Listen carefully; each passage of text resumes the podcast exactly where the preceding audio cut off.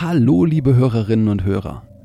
Jan und Chris, eure Wixpeditionäre, sind bald eure Wissensreisenden, denn das ist unser neuer Podcast. Schaut doch einfach mal vorbei. Ihr findet uns in eurer Podcast-App unter Wissensreisende und dann könnt ihr uns auch weiter zuhören und wir sehen uns sicher dort. Und jetzt viel Spaß mit der nächsten Folge Wixpedition. Wenn ihr schon immer wissen wolltet, wer der zweitgrößte Brite nach Winston Churchill ist, dann seid ihr hier genau richtig.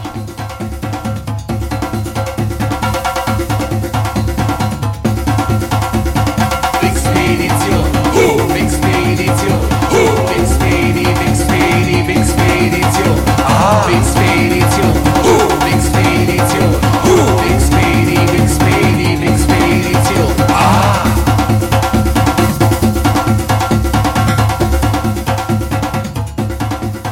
Willkommen beim Podcast, der euch mitnimmt auf eine spannende und interessante Reise durch das Wissen der Menschheit.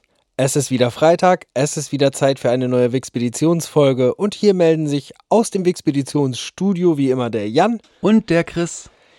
Heute hat der Chris ein spannendes Thema für euch vorbereitet über den zweitgrößten Briten nach Winston Churchill, wie wir eben gehört haben. Dahin gekommen ist er, nachdem wir als letztes Thema beim letzten Mal das Kanalschwimmen hatten, über die Wikipedia-Links England und Bristol. Und jetzt bin ich mal gespannt, zu wem ihn das gebracht hat und wer denn der zweitgrößte Brite nach Winston ist. Ja, bevor wir das genau klären, wie es dazu gekommen ist, klären wir erstmal, worum es heute geht. Das ist ein Thema, das mir persönlich echt sehr viel Spaß macht zu machen, weil ich schon von klein an diesen Menschen immer sehr gemocht habe und das, was er alle so gemacht hat, sehr gemocht habe. Und ja, das ganze, die ganze Geschichte beginnt mit einem französischen Einwanderer nach England, nämlich ein gewisser Mark Eisenbart Brunel, der von Frankreich aus, wie ich schon sagte, eingewandert ist und der es aber in England schnell zu großen Ehren gebracht hat und schließlich auch zum Sir. Das war also hinter Sir Mark Eisenbart Brunel. Und dieser bekam einen kleinen Sohn am 9. April 1806. Das war in Portsmouth im Süden Englands. Und der Vorname des Kleinen sollte Eisenbart Kingdom lauten. Somit Eisenbart Kingdom Brunel. Das ist unser heutiges Thema. Ein Vorname, bei dem viele sagen würden, mit so einem Namen hast du zwei Möglichkeiten. Entweder du wirst dein ganzes Leben lang verprügelt oder du wirst etwas ganz Besonderes. Die Familie zog 1808 wegen der Arbeit des Vaters nach London. Brunel hatte zwei Schwestern, Sophia und Emma, und man sagt, er hatte eine fröhliche Jugend, obwohl die Familie zeitweise in Geldschwierigkeiten steckte und das auch sogar so sehr, dass der Vater einmal, weil er 5000 Pfund Schulden hatte, ins Gefängnis musste. Schon im zarten Alter von, von nur vier Jahren unterrichtete ihn sein Vater im Zeichnen und mit acht Jahren hatte er bereits die euklidische Geometrie gelernt und sprach neben dem Englischen auch fließend Französisch. Wow. Ja gut, aber Sprachen für Kinder, ist richtig. Ja. Das geht. Aber gerade dieses Ding mit der Geometrie und mit Bauwerken war etwas, das ihm effektiv wirklich in die Wiege gelegt zu sein schien. Denn er hat sich sofort für Pläne von Bauwerken interessiert, er hat sich Bauwerke angeguckt und erstaunlich ist, dass er gerade schon in einem Alter von zehn Jahren in der Lage war, Fehler in Strukturen und Entwürfen zu entdecken und diese sogar selbst zu korrigieren. Wow. Ja, also er hatte quasi wirklich ein natürliches Talent als Ingenieur und, und absoluten Instinkt für Statik und später auch für Ästhetik. Im Alter von 14 Jahren ging Brunel dann nach Frankreich in das College von Caen in der Normandie und schließlich ans Lycée Henri IV in Paris. Und dieses ähm, war wiederum für seine Mathematiklehrer sehr berühmt. Danach wollte er eigentlich ins ange die angesehene École Polytechnique in Paris gehen. Das wurde ihm aber verwehrt, weil man keinen Engländer unterrichten wollte. Oh. Deshalb ließ sich Brunel stattdessen beim berühmten Uhrmacher Abraham Louis Breguet in Paris ausbilden. Wahrscheinlich wird er Brigitte ausgesprochen. Egal. Jedenfalls von Abraham Louis. Abraham Louis, wer weiß. Jedenfalls ähm, eine Uhrmacherlehre war das, was er letztendlich machte. Und kehrte dann 1822 zurück in die Heimat. Und dort begann dann sein Arbeitsleben. Schon 1826, da war Brunel gerade mal 20 Jahre alt, bekam er eine große Chance, bei einem der Projekte seines Vaters mitzuwirken. Denn dort waren bei einem Unfall zwei der leitenden Ingenieure ums Leben gekommen. Dieses Projekt war eines der waghalsigsten Unternehmen seiner Zeit, das fast zwei Jahrzehnte Bauzeit in Anspruch nehmen sollte. nämlich ein Tunnel unter der Themse. Dieser Tunnel war der erste, der jemals unter einem schiffbaren Fluss gegraben wurde. Er war auch der erste, der mit dem neuen Schildvortrieb gebaut wurde. Und dieses neue Verfahren war von Brunel Senior und Thomas Cochrane entworfen worden. Als Inspiration dafür diente eine Muschel mit dem für Muschel komischen Namen Schiffsbohrwurm. Diese gräbt sich mit den Raspeln, das sind zu Zähnen zurückgebildete Schalen, ihren Weg und sichert hinten die Röhre mit körpereigenen kalkhaltigen Sekreten. Ja, und das hat man dann auf den Tunnelbau umgesetzt. Das heißt, das, was du machst, ist, du erzeugst oder du baust erstmal einen Rahmen, den du an den Berg heranstellst, beziehungsweise in dem Fall hast du eine Grube gegraben und hängst es halt eben dann vor dem Bereich, in dem du in, in graben möchtest, fängst dann an auszugraben und schiebst das Schild hinein, damit es halt erstmal den Tunnel, den du baust, stabilisieren kann. Dann gräbst du wieder ein Stück, schiebst das Schild weiter hinein und gehst jetzt hin und machst bei diesem ersten Meter, den du jetzt freiliegen hast, gleich Ziegelsteine rein. Das heißt, du mauerst, du sicherst den Tunnel. Dann gehst du immer Schritt für Schritt vorwärts mhm. und gräbst dich durch. Und das war nicht nur nötig geworden äh, generell, weil es eine Methode ist, die sinnvoll erschien oder die, die ja gerade wegen diesem Bohrwurm hatte, sondern du hast das Problem einfach in London, der Boden ist so schlammig, egal was du machst, es geht einfach direkt wieder zu, es stürzt sofort ein, es geht gar nichts. Mhm. Du musst sofort das Ganze sichern. Und im Prinzip hat sich diese, dieser Schildvortrieb bis heute im Tunnelbau erhalten. Denn letztendlich, wenn du so eine Tunnelbohrmaschine nimmst und dir genau anguckst, hast du, hast du das gleiche Prinzip. Du hast vorne einen Bohrer, du hast eine feste Hülle, die die Röhre abstützt und dann kommt ein Bereich, in dem gleich sogenannte Tubings, also äh, Kreissegmente aus Beton eingesetzt werden, um mhm. hinterher halt dann einen festen, starren Tunnelkreis zu haben. Und ähm, dieser Tunnel war strategisch gelegen, natürlich. Klar, sie haben sich eine Stelle gesucht, die relativ kurz war. Und er war aber konstruktorisch so gut, dass er bis heute von der London Overground Line benutzt wird. Wow. Natürlich ist der zwischendurch mal renoviert worden und ursprünglich war der sogar nur als Fußgängertunnel konzipiert. Der war aber so groß und ausreichend gebaut worden, dass du dadurch, spät, dadurch später eine Eisenbahn oder beziehungsweise eine, eine Stadtbahn laufen lassen konntest. Wahnsinn. Wie bei solch großen Bauvorhaben zu dieser Zeit üblich, gab es bei diesem Projekt natürlich schwere Unfälle. Der, auch der junge Brunel kam beinahe ums Leben, als Wasser in den Tunnel eindrang. Sechs Monate lang musste er sich dann in Clifton bei Bristol von dem Unglück erholen und hat sich aber nie ganz davon erholt. Er hat immer noch Schäden davon gehabt, die ihn bis an sein Lebensende letztendlich verfolgt haben. Sechs seiner Arbeiter ging es aber schlimmer, denn die kamen beim Bau des Tunnels ums Leben. 1831 wurde er dann Chefingenieur der Bristol Docks und entwarf und baute in der Folge die Dockanlagen in Plymouth, in Cardiff, in Brentford und in Milford Haven. Uh. Nach diesen Projekten, wo man denkt, super, also der kann schon Tunnel bauen, der kann Dockanlagen bauen, wechselt er jetzt zur Great Western Eisenbahngesellschaft und damit zum Eisenbahnbau. Dazu muss man wissen, dass zu der Zeit in Großbritannien, oder so tatsächlich sogar bis heute, viele einzelne Bahngesellschaften existieren, die sich halt Bereiche genommen haben, wo sie angefangen haben zu bauen. Und somit war auch diese Great Western Eisenbahngesellschaft zu dem Zeitpunkt, als er dort als Ingenieur begonnen hat, noch gar nicht in der Lage, Züge fahren zu lassen, sondern die haben wirklich ein neues Streckennetz gebaut, die haben die Bahnhöfe gebaut, du musstest alles von Null auf machen. Und so plante er mehr als 1500 Kilometer Eisenbahnstrecke im Westen, in den Midlands, in Südwales und in Irland. Wow. Viel Ruhm und Anerkennung bekam Brunel, aber insbesondere für seine Kunstbauten entlang der Strecke. Mit ihren zahlreichen Viadukten, Bahnhöfen und Untertunnelungen galten diese als ein Wunder des viktorianischen Englands. Oh, cool. Also er hat wirklich ein, ein Gesamtwerk quasi hingelegt. Derselbe Mensch hat die, die Strecken ausgelegt, hat gesagt, das sind die Strecken, wo wir, wo wir lang bauen und hat jede einzelne Tunnellösung dafür berechnet, hat jede Brücke dafür konzipiert, jeden Bahnhof, der dabei war. Also wirklich, er hat diese Eisenbahn gebaut. Wow. Dazu baute er auch die Bahnhöfe Temple Meads in Bristol und Paddington in London.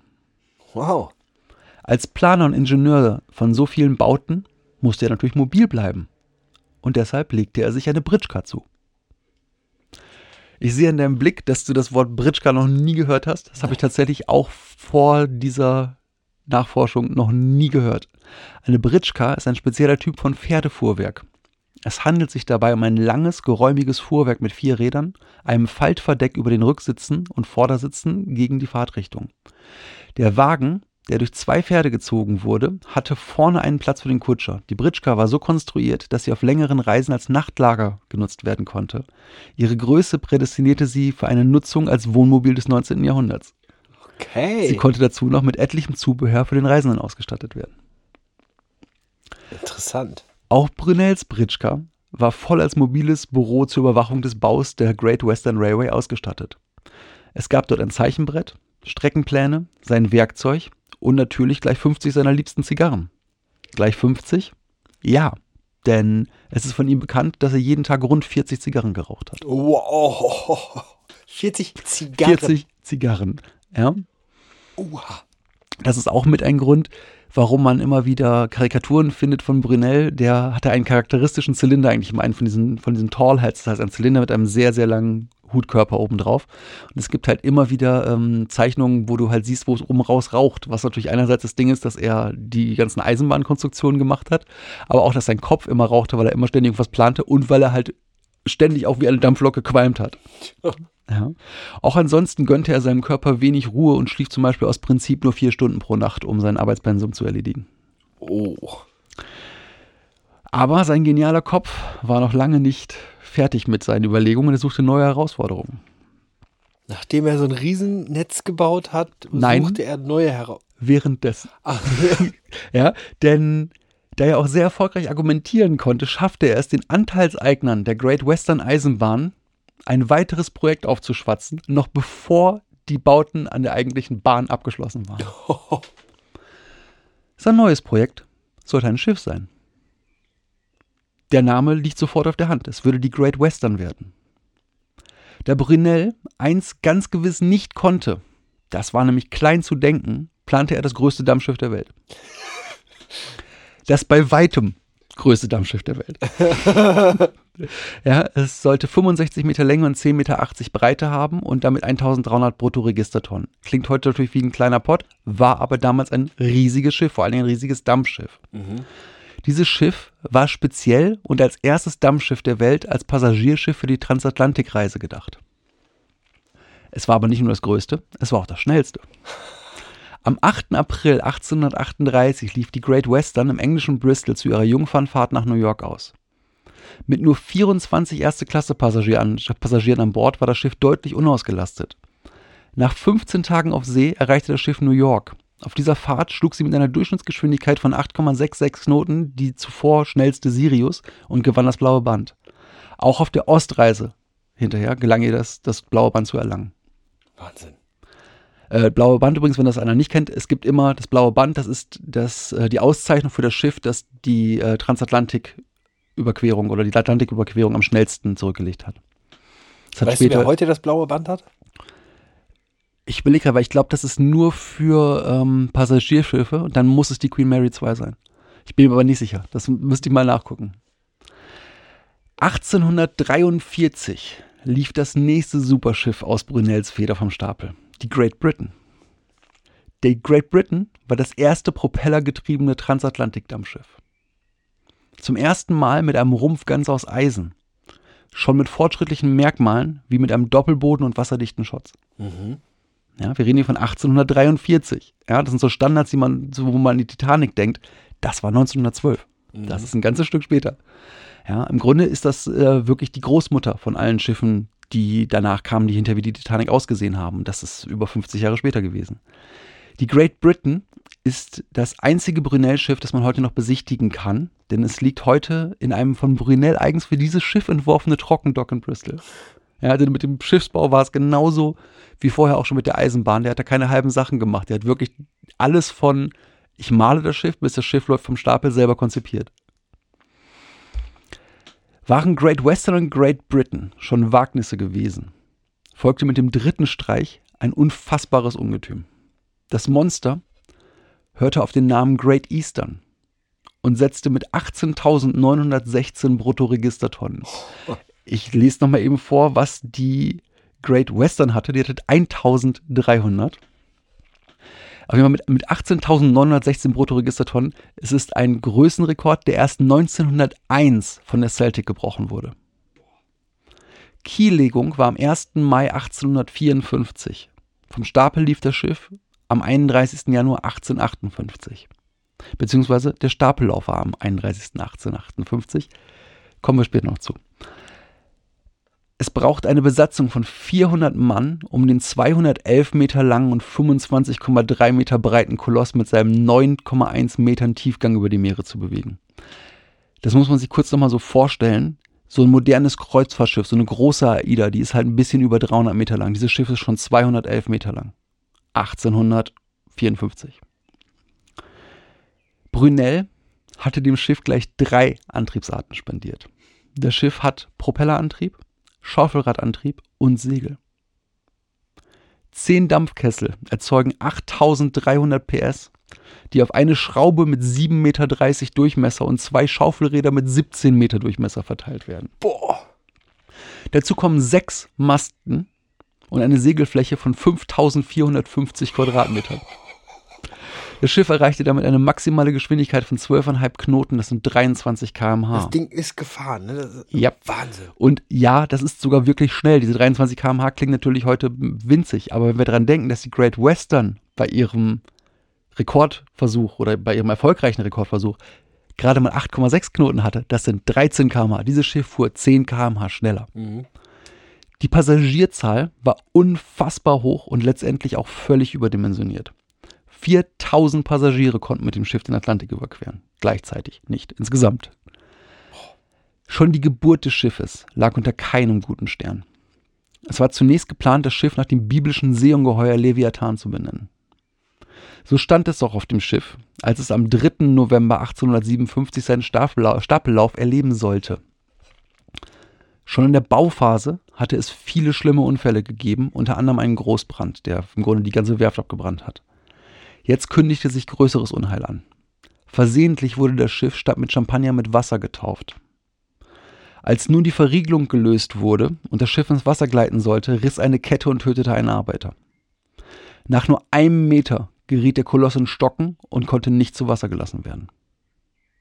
Erst Wochen später, am 31. Januar 1858, gelang es das Schiff mit Hilfe der Flut und unter Einsatz hydraulischer Pumpen zu Wasser zu bringen.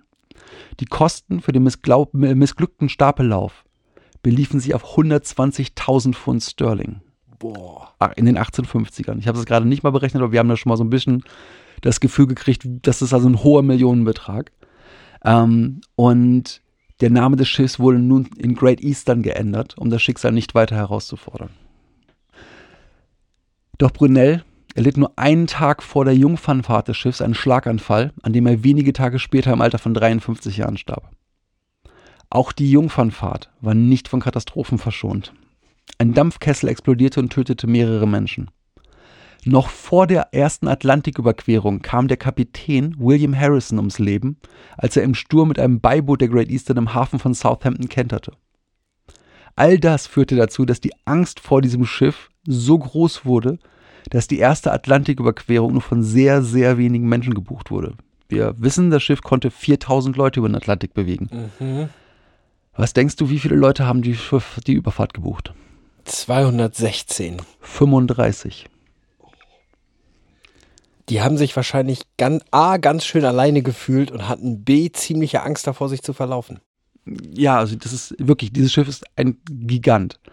1861 kam dann der nächste große Unfall, als eine Welle beide Schaufelräder abriss. Oh. Im September 1861 ähm, passierte das mit den, mit den äh, Schaufelrädern und dann am 27. August 1862 lief das Schiff vor Long Island, New York, auf ein unkartiertes Riff. Der Riss in der äußeren Schiffshaut, der dabei entstand, war fast 30 Meter lang. Uha. Dank der Doppelwand, die er ja konzipiert hatte für das Schiff, konnte das Schiff aus eigener Kraft in den Hafen von New York einlaufen. 1867 platzte in einem Sturm eine Ankerwinde und vier Matrosen wurden aufgespießt. Huh. Nichtsdestotrotz war das Schiff einfach wirklich ein Superschiff. Das Schiff hatte Platz für 4000 Passagiere. Es verfügte über eine unfassbar große Ladekapazität für Kohle, nämlich 15.000 Tonnen. Das war genug Kohle, um ohne nachzuladen eine Weltumrundung möglich zu machen. Oh. Damit war das Schiff seiner Zeit um geschätzte 50 Jahre voraus. Nun war, die, war der Gedanke, wenn wir die Atlantikgeschichte nicht vernünftig damit machen können, sollten wir damit unseren Indienhandel abdecken. Denn das Schiff ist einfach riesengroß, kannst viel dazu laden. Also lass uns das Schiff dann auch einfach einsetzen, um das zwischen England und Indien zu fahren, ganz viel Waren damit zu bewegen. War eine schöne Idee. Das war aber die Idee, als ob du eine A380 auf deinem Lokalflughafen landen möchtest. Mhm. Das Schiff war einfach für jeden einzelnen Hafen in Indien viel zu groß. Ja, dementsprechend fiel das auch weg. Und ähm, das Problem war auch, dass diese Kohlebunker wiederum eigentlich den Platz für die Fracht viel zu klein machten. Letztendlich gab es niemals die Möglichkeit, mit diesem Schiff Geld zu verdienen. Es war keine einzelne Fahrt, die dieses Schiff jemals gemacht hat, hat das rausgeholt, was es gekostet hat, diese Fahrt zu machen. Nach der Eröffnung des Suezkanals war es dann schlicht und ergreifend auch nicht mehr nötig, so viel Kohle mitführen zu müssen, um nach Indien zu kommen, weil du die Abkürzung hattest. Das macht es endgültig sinnlos, darüber nachzudenken, irgendwie zu tendern oder doch Häfen zu bauen oder einen großen Hafen in Indien zu bauen. Das Konzept des Schiffs hatte sich vollkommen überholt. Das Schiff war seiner Zeit viel zu weit voraus auf der einen Seite und es war auch schon irgendwo ein gigantomaner Plan. Das ist äh, letztendlich ein Ding gewesen, ja, das Teil hat funktioniert, dass es überhaupt funktioniert, das ist ein Wunder im Endeffekt was seiner, seinem genialen Kopf letztendlich entsprochen, äh, entsprungen ist. Aber unter, unter allen Gesichtspunkten muss man sagen, das Schiff war schon ziemlich ein Rockrepierer. Aber bevor es dem Giganten an den Kragen gehen würde, gab es dann doch noch eine große Aufgabe für das Schiff. Das Schiff hat einmal die Möglichkeit gehabt zu glänzen, denn es bekam ein zweites Leben. Es kam eine neue Aufgabe, eine Aufgabe, die niemand vorhergesehen hatte, mit einem Problem, das niemand vorhergesehen hatte. Und plötzlich war die Great Eastern das einzige Schiff auf der Welt, das dieses Problem lösen konnte. Was mag das gewesen sein? Ich überlege jetzt gerade. Weiß ich nicht. Das Ding war, selbst, also um das noch ein bisschen weiter rauszubringen, ähm, dieses Problem war so groß, dass letztendlich der, der Umbau der Great Eastern sogar machte, dass vier von den zehn Kesseln rausgenommen werden mussten und letztendlich alle Kabinen entfernt werden mussten, das Schiff komplett ausgehöhlt werden musste. Du, es geht um eine Transportaufgabe, ne? Es geht um eine Transportaufgabe. Es geht um die größte Transportaufgabe der Welt seinerzeit. Geht die zufällig von Frankreich aus? Ja, es ist äh, nämlich. in die USA dann? Ja. Dann, das, dann reden wir über den Transport der Freiheitsstatue? Nein, nein, nein, nein, nein, nein. Nein, nein, es geht auch gar nicht Frankreich. Dieses Kabel ist noch nicht Frankreich. Es ist ein- Es ist ein Kabel. Ach, es das- ist das, das allererste Transatlantikkabel. Transatlantikkabel und es geht nach Neufundland und ich glaube, es geht aber von England aus nach Neufundland. Und das Kabel ist natürlich so riesengroß und so schwer, dass kein anderes Schiff dieses Kabel überhaupt verlegen konnte. Genau, und das Problem war auch, es, äh, es wurde zuvor schon probiert, das Kabel in, mit zwei Schiffen zu, zu legen, die aufeinander zufahren, um es in der Mitte zu verbinden. Das hat nicht geklappt. Letztendlich, es, es wurde nötig, es war allgemein anerkannt, dass wenn du ein Transatlantikkabel verlegen wollen wirst, du es in einem Stück verlegen musst. Und das war das einzige Fahrzeug auf diesem Planeten, das in der Lage war, ein Kabel, das den kompletten Atlantik über unterspannen würde, auf einmal aufnehmen konnte. Und selbst das waren zwei Kabeltanks. Also die haben zwei riesige runde Flächen in dem Schiff, in den Schiffsrumpf ermöglicht und haben halt eben das Kabel da reingerollt. Und alleine das Verladen dieses Kabels hat fünf Monate gedauert. Ja, also es ist eine unglaubliche Strecke. Man kann sich das nicht vorstellen, wie aufwendig das war, dieses erste Transatlantikkabel zu verlegen. Hat natürlich auch damit zu tun, dass die ganze Konstruktion von dem Kabel natürlich noch nicht sehr dünn sein konnte. Da war halt sehr viel Isolationsmaterial dabei. Das, das war noch guter Percher, das war noch nicht, noch nicht Gummi. Ähm, es war eine unglaubliche Leistung, die dort versucht wurde. Und das war auch letztendlich nicht einfach. Sie haben es nicht einfach mal eben so machen können. Sie haben das Kabel irgendwann verloren, es ist abgerissen, sie mussten nochmal wieder zurückfahren und so weiter. Ist eine ganz andere Geschichte. Auch eine tolle, die man sicherlich mal erzählen könnte. Und für die Freiheitsstatue sind wir auch zu spät, ne? Ja, sind wir. Und für die Freiheitsstatue hätten wir auch ein wesentlich kleineres Schiff gebraucht. Außerdem haben wir die Freiheitsstatue nicht am Stück transportiert. Oh. Die ist in Paris zusammengebaut worden, auseinandergebaut worden und in New York wieder zusammengebaut worden. Das ist ein Bausatz gewesen. Wäre auch lustig gewesen zu sagen, ihr habt, hier habt ihr 347 Kisten. Anleitung hatte ich jetzt nicht gemalt. Viel Spaß. Lass mich raten. Eigentlich ist die Freiheitsstatue auch von einem netten Herrn gebaut worden, der später eine Firma nach seinem Namen gegründet hat. Sie heißt Revell. Nee, Eiffel. Das ist nämlich jener Gustave Ja. Eiffel aus der Eifel, der auch den gleichnamigen Turm verbrochen hat.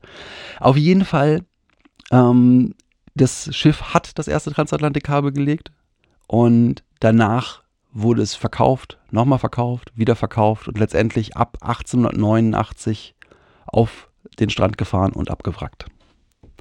Und bevor es das getan hat, durfte es aber noch einmal seine Glanzaufgabe machen. Es hat nämlich noch ein zweites Kabel verlegt, und zwar das Kabel von Suez nach Bombay. Bevor wir uns jetzt wieder Brunel zuwenden, noch ein kleiner Fun Fact zur Great Eastern. Im Jahr 1867 machte die Great Eastern eine Fahrt von Liverpool nach New York.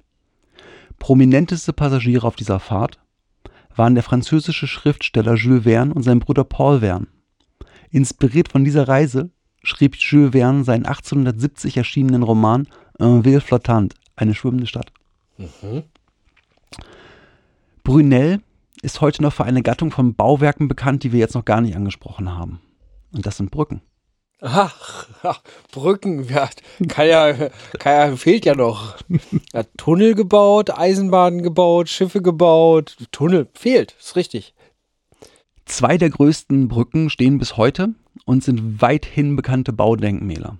Das sind zum einen die Royal Albert Bridge in Saltish in Cornwall und die Clifton Suspension Bridge in der Nähe von Bristol, die allerdings erst fünf Jahre nach seinem Tod fertiggestellt wurde. Allerdings präzise so, wie er es gemalt hatte. Er hat einfach nur nicht lange, lang genug gelebt, aber die, die Baumaßnahmen und die ganze Berechnung, es hat alles so funktioniert und die ist genauso gebaut worden und gilt deswegen auch als ein Bauwerk von ihm. Die Konstruktion der Royal Albert Bridge ist einzigartig. Sie besteht aus zwei 138,7 Meter langen schmiedeeisernen, linsenförmigen Fachwerkträgern. Diese befinden sich 30,5 Meter über dem Wasser. Sie werden von zwei Obergurten aus mächtigen gebogenen Rohren gehalten. Diese Brücke ist wirklich einzigartig. Sie hat über dem Spann jeweils ein riesiges gebogenes Rohr, woran die Brücke dann aufgehängt ist. Das ist wirklich eine ganz spannende Konstruktion, eine einzigartige Konstruktion und eine, die man danach nicht mehr gemacht hat. Und etwas, wo man auch wirklich denkt, so wow, wenn man sich überlegt, das ganze Ding ist irgendwie von der zweiten Hälfte 19. Jahrhundert, das ist ein viktorianisches Bauwerk, ist das irre, dass es gemacht werden konnte. Denn ein solcher Brückenspann ist ja durchaus schon eine ganze Ecke. Und auch diese Höhe ist nicht so einfach zu bauen. Und dass das Ding an sich bis heute da ist, dass das Gusseisen, was er damals benutzt hat, bis heute diese Brücke hält und diese Brücke immer noch von der Eisenbahn befahren wird, ist schon bemerkenswert, sagen wir mal. Spricht für Qualität am Bau. Richtig. Die Vorlandbrücken sind als konventionelle Vollwandträger ausgebildet. Die Gesamtlänge dieser Brücke beträgt 666,8 Meter. Die zweite Brücke, die ich eben schon angesprochen habe, ist ja die Clifton Suspension Bridge. Und das ist eine Kettenbrücke, also sprich eine, eine Hängebrücke, die nicht mit Stahlseilen verbunden ist, sondern wo du einzelne Kettenglieder hast. Das kennst du zum Beispiel auch schon von der Tower Bridge. Das ist ja auch eine Kettenbrücke. Ähm, wurde in der viktor- viktorianischen Zeit gerne gemacht, weil es einfach viel einfacher war, gusseiserne Kettenglieder herzustellen als Stahlseile, weil du mit Stahl einfach noch nicht so gearbeitet hast. Und ähm, diese Brücke überspannt den Fluss Avon im Südwesten Englands. Und sie ist bis heute das Wahrzeichen der Stadt Bristol. Und diese Brücke ist 412 Meter lang und steht unglaubliche 75 Meter über dem Fluss. Wow. Ja, also es ist wirklich auch eine, eine tolle Brücke, ist großartig anzusehen, steht an einer fantastischen Stelle und ist nochmal einfach ein, eine wahnwitzige Leistung, wenn du dir überlegst, mit was für Mitteln er arbeiten musste. Wie schon gesagt, erlebte er die Fertigstellung 1864 nicht mehr. Brunel ist wie sein Vater auf dem Kensal Green Cemetery in London begraben. Viele seiner Originalnotizen und Zeichnungen sind bis heute Teil der Brunel Collection der University of Bristol. Viele Institutionen und Firmen tragen bis heute seinen Namen. Zum Beispiel die Brunel University in Uxbridge, das ist ein Stadtteil in Greater London, ist nach ihm benannt und seit 1985 wird auch der Brunel Award von der internationalen Jury aus Design und Architekten für Eisenbahndesign vergeben. Da geht es sowohl um Bauten als auch um Fahrzeuge. In verschiedenen Orten in Großbritannien gibt es Statuen von Brunel und Monumente zu seinen Ehren. Als die BBC, um mal zu den Fun Facts zu kommen, 2002 danach fragte, wer die 100 größten Briten seien, wählte ihn, wählten ihn die Umfrageteilnehmer auf den Platz 2 direkt hinter Winston Churchill. Jeremy Clarkson, ein Autojournalist, den viele aus der Serie Top Gear und jetzt gerade aus Clarksons Farm kennen, veröffentlichte in diesem Rahmen vor der Abstimmung einen Dokumentarfilm zu Brunel. Bis heute hält sich die Legende, Brunel habe den Boxtunnel auf der Great Western Main Line so konstruiert, dass die Sonne immer an Brunels Geburtstag komplett durch den gesamten Tunnel scheint. Ob das tatsächlich so ist, dass er es mit Absicht gemacht hat, ist nicht nachzuweisen, aber er tut's. Wahnsinn. Ja, so viel zu einem großen kleinen Mann. Ganz so groß war er Was gar für nicht. ein krasser Typ. Ich meine, der hat eine Menge gemacht und der hatte, glaube ich, auch einen ganz schönen, einen ganz schönen Arbeitsethos. Also, holla die Waldfee. Vier Stunden pro Nacht geschlafen und ansonsten die ganze Zeit nur Ideen rausgehauen. Ja, Wahnsinn. Ja, und, und geraucht wie eine Dampflok. stimmt. Wie alt ist er geworden? 53. 53, ja, okay. Aber bei 40 Zigarren am Tag. Ja, und wenn du dir überlegst, dass was der so in seinem Arbeitsalter von Alter 20 bis Alter 53, also in 33 Jahren so gemacht hat, das muss man sagen, da schafft, schafft so mancher nicht ein, ein einzelnes von. Also das ist schon, finde ich, ganz beachtlich. Und ich finde einfach diese Vielseitigkeit so großartig. Das ist für mich wirklich so der viktorianische Ingenieur. Das ist halt nicht der Spezialist für Bootsbau. Das ist der Typ, der einfach alles kann. Ja. Und ich muss auch sagen, wenn du dir den anguckst, ähm, zum Beispiel das Episodenbild, das ich dafür nehmen werde, das ist ein ganz bekanntes Bild von ihm. Wenn du dir das so anguckst, realisierst du, dass ganz viel von diesem ganzen Steampunk-Ding direkt auf solche Leute zurückgeht. Der, der, der könnte sofort auf irgendein Steampunk-Treffen gehen, der würde nicht großartig auffallen. Das ist einfach dieser, dieser übertrieben riesige Hut und dieses einfach viktorianische Aussehen und diese, diese Einstellung von wir können alles schaffen, wir müssen es nur beginnen. Das ist echt etwas, das in dieser Zeit da war und was dann auch in dieser Zeit britische Ingenieure einzigartig auf der Welt gemacht hat. Ja, Wahnsinn, vor allem, das sind ja nun auch echt äh, Strukturprojekte, wenn ich an diese Kilometer von Eisenbahnschienen und den ganzen dazugehörigen Gebäuden und so weiter denke. Alleine nur, wie, wie schwer das ist, überhaupt ein Schienennetz zu planen und sich zu überlegen, wo läuft das lang. Damit das überhaupt realisierbar ist, ist ja schon eine Mammutaufgabe. Richtig. Und auch mit dem Schienennetz wieder so ein Ding. Brunel hatte ähm, zum Beispiel vorgeschlagen, das Schienennetz breiter zu bauen. Also sein, sein Zugsystem wäre eigentlich auf über zwei Meter auseinanderstehenden Schienen gebaut worden. Und letztendlich konnte ja überstimmt werden, dass sie halt eben das, den bereits sich durchsetzenden Standard von ein bisschen mehr als anderthalb Meter genommen haben. Aber Brunel hatte eine ganze Liste von Argumenten, warum das das bessere Schienennetz gewesen wäre. Also es ist so, einiges konnte er tatsächlich nicht machen, aber er hat einen gigantischen Fußabdruck in der Geschichte von Großbritannien hinterlassen. Ja, und krasserweise, äh, mir war der Typ tatsächlich einfach nicht bekannt. Auch dieses, die Great Western, Great Eastern, kannte ich alles nicht. Sehr spannend. Ich glaube, ich werde mir gleich noch ein paar interessante Dinge angucken und mir ein paar Brückenfotos angucken. Ja, und äh, wirklich auch gerade Great Eastern dazu gibt es ganz tolle Dokumentationen, einfach wirklich nur über dieses Schiff. Das ist mega interessant, denn man hat das Gefühl, wenn du das anguckst, dieses Schiff sollte es eigentlich nicht geben. Dieses Schiff kommt aus irgendeinem Sci-Fi-Ding oder vielleicht aus irgendeinem Steampunk-Roman oder ähnliches, weil man sich einfach nicht vorstellen kann, dass er ein Schiff konzipiert hat, das letztendlich in seinem Geist nur gebaut werden konnte, wenn man es mit den drei zur Verfügung stehenden Antrieben baut. Tierisch. Absolut tierisch. Aber eine sehr, sehr spannende Geschichte. Vielen Dank dafür. Gerne. Und ich glaube, dann sind wir eigentlich auch schon wieder an dem Punkt, an dem wir die heutige Wixpeditionsfolge beschließen. Ihr wisst ja, immer am Ende einer Wixpedition, wir erzählen euch, wo es lang geht. Und ich kann euch jetzt schon versprechen, es wird beim nächsten Mal nicht mehr um die Eisenbahn gehen. Es geht auch nicht um Ingenieure. Es, wir, bereit, wir bleiben aber in England erstmal ein bisschen, denn die, die Links, die ich mir rausgesucht habe für das nächste Thema in der nächsten Woche sind Swindon und Sandwich. Hm, wir scheinen in England zu bleiben. Das klingt lecker. Wir bleiben in England und vielleicht gibt es ja auch was Leckeres zu essen nächste Woche. Fein, da freue ich mich drauf.